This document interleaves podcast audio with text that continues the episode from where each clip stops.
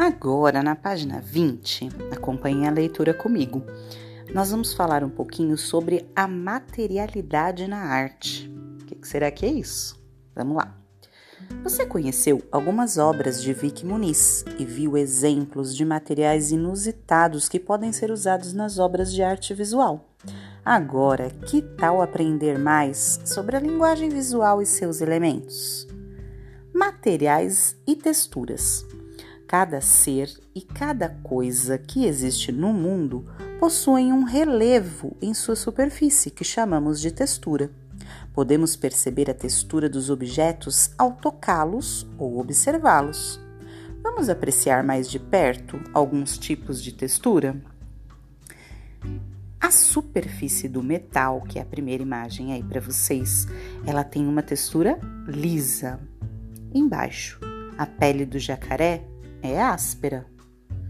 A pele humana molhada pode ficar com uma textura enrugada. Lá do outro lado, a superfície do cacto é pontiaguda e áspera. Embaixo, algumas pedras têm uma textura porosa. O algodão tem uma textura macia.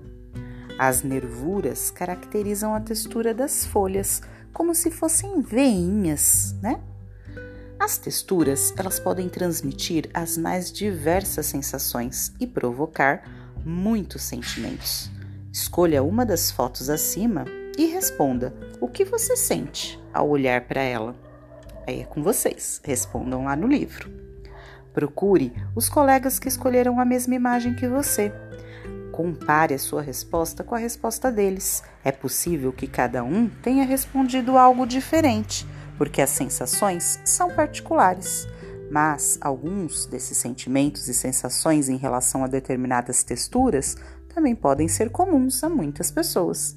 Por exemplo, podemos sentir tranquilidade, suavidade, frio, quando a textura for lisa, ou raiva e calor, se a textura for áspera. Lembrem, nós não podemos estar juntos. Então, sempre que na atividade for colocado para vocês fazerem algo com os colegas, vocês troquem por familiares. Então, vocês podem fazer essa atividade, essa troca com os familiares de vocês, ok?